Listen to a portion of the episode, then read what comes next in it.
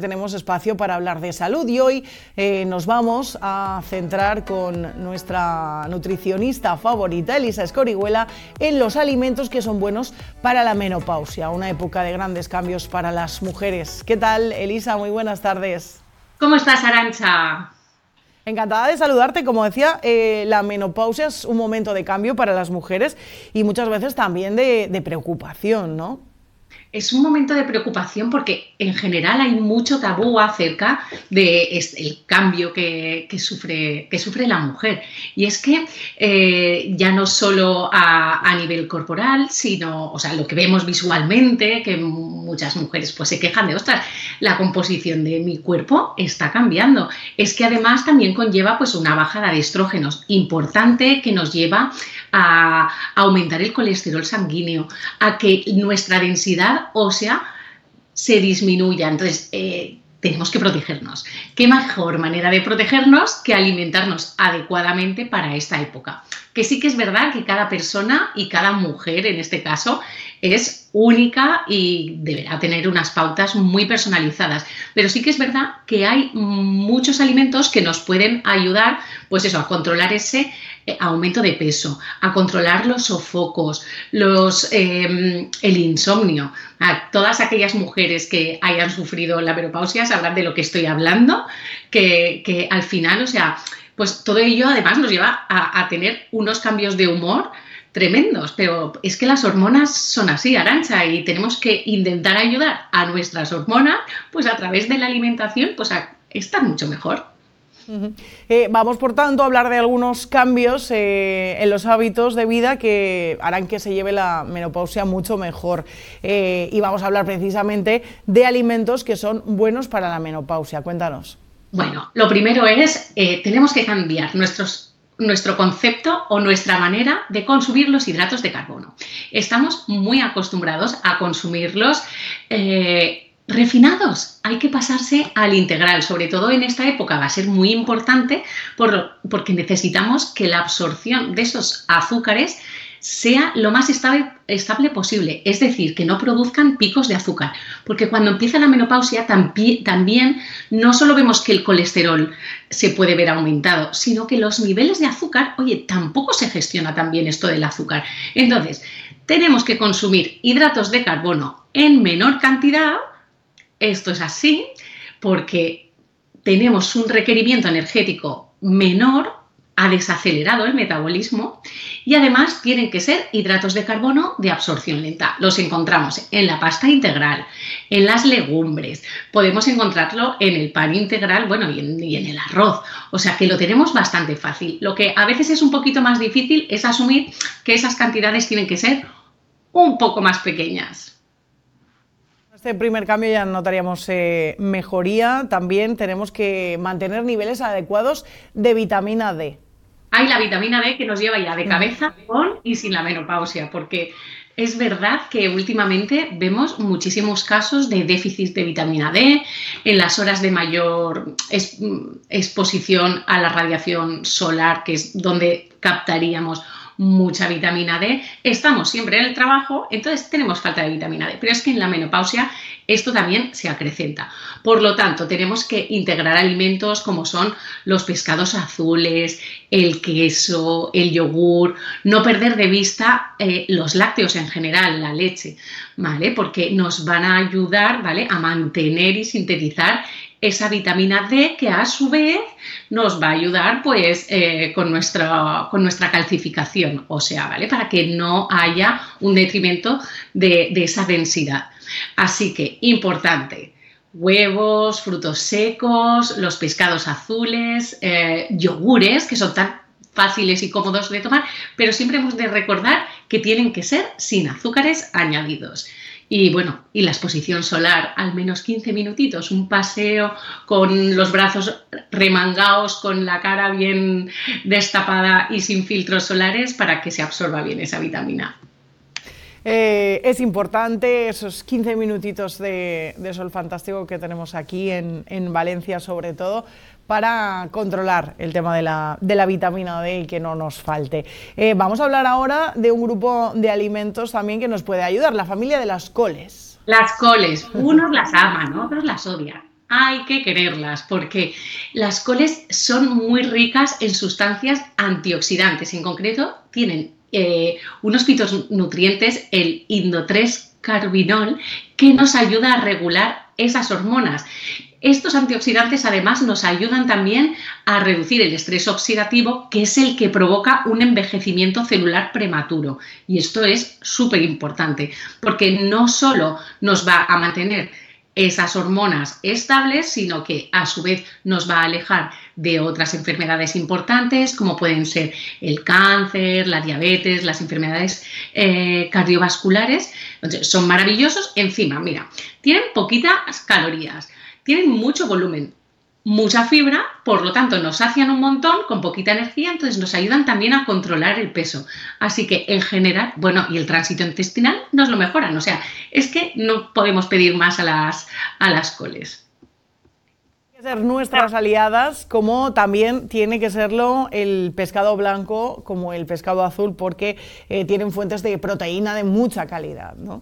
Proteína de alto valor biológico, fuente eh, de, en el caso de los pescados blancos, fuente de proteína y sin nada de grasa. Y en el caso de los pescados azules, fuente de proteína y de grasas saludables, que son antioxidantes. Entonces, a mí me da mucha pena porque la gente hemos asumido que debemos de tomar dos raciones de pescado a, la semana y ya nos damos por contentos. Pues no, que sean de dos a cuatro.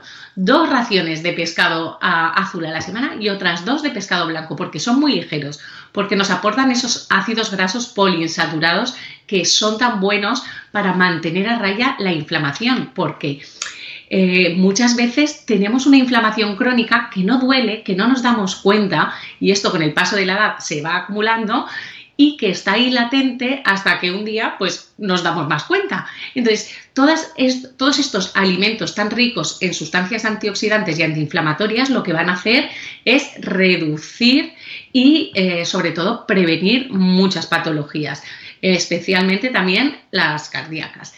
¿Cuál es elegir? Pues es que no hace falta cocinar muchas veces. Podemos incluso eh, comprar los pescados azules en latita, unas sardinas, eh, unos boquerones, un arenque, pues el salmón de vez en cuando. Procurar evitar los pescados azules muy, muy grandes, como, como son el emperador, que al final tienen mucho mercurio que se bioacumula y es una sustancia tóxica para nuestro organismo. Así que pescados blancos, los que quieras. Pescados azules, cuanto más pequeñitos mejor. Tomamos nota, Elisa, un problema eh, que se produce mucho en las mujeres y especialmente en la menopausia es la retención de líquidos, pero tenemos aliados para combatirlo. O evidentemente, la alimentación es fundamental, bueno, la alimentación y la hidratación. La hidratación, por lo menos 8 vasitos de, agua al día. Y en cuanto a, a los alimentos, podemos optar por aquellos que son más ricos en potasio, que lo que van a hacer es ayudar a regular esa retención de líquidos, o sea que van a forzar también a nuestro riñoncito a que eh, drene más, o sea, forzarle a la diuresis. ¿Cuáles son maravillosos? Pues por ejemplo, las alcachofas, los espárragos, el pepino es un gran aliado. Podemos hacer con ellos eh, salteados, podemos hacer ensaladas, incluso podemos hacernos smoothies con espinacas, manzana, que nos va a ayudar a mejorar esa diuresis estos alimentos ricos en potasio y luego también podemos añadir pues infusiones que lo que van a hacer también es mejorar esa diuresis solo y simplemente por aumentar el consumo de agua, que aumentando el consumo de agua que la gente no tenga miedo, especialmente mujeres que dicen yo no bebo porque me produce retención de líquidos. No, justamente es lo contrario. Cuanto más bebas, vas a, más vas a forzar a tu riñoncito a trabajar y eh, habrá una mayor eh, eh, diuresis o mejora en la retención de líquidos. Tampoco tenemos que tener miedo a las grasas saludables, al aceite de oliva, a los aguacates, a todos estos productos que nos van a traer cosas buenas. Evidentemente, estamos hablando de grasas que muchas veces hemos demonizado, pero no todas las grasas son iguales. Hemos de huir de las grasas Mm, de peor calidad, como son aquellas que están, eh, que encontramos en los alimentos ultraprocesados, que es el aceite de palma, o huir también de las grasas saturadas. Pero el aceite de oliva extra virgen es, vamos, una maravilla para nuestra salud porque tiene sustancias antioxidantes también, vitamina A y vitamina E.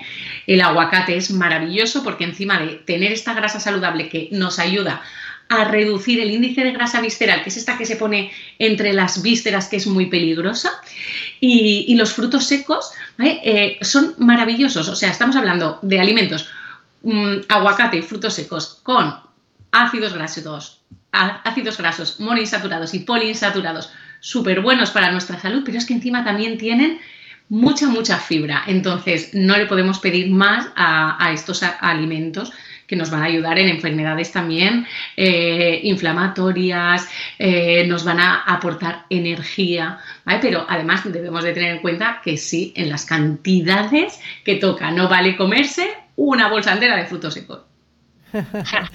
que a veces se nos va un poco y, lo acabamos haciendo. Empiezas y no ves el final.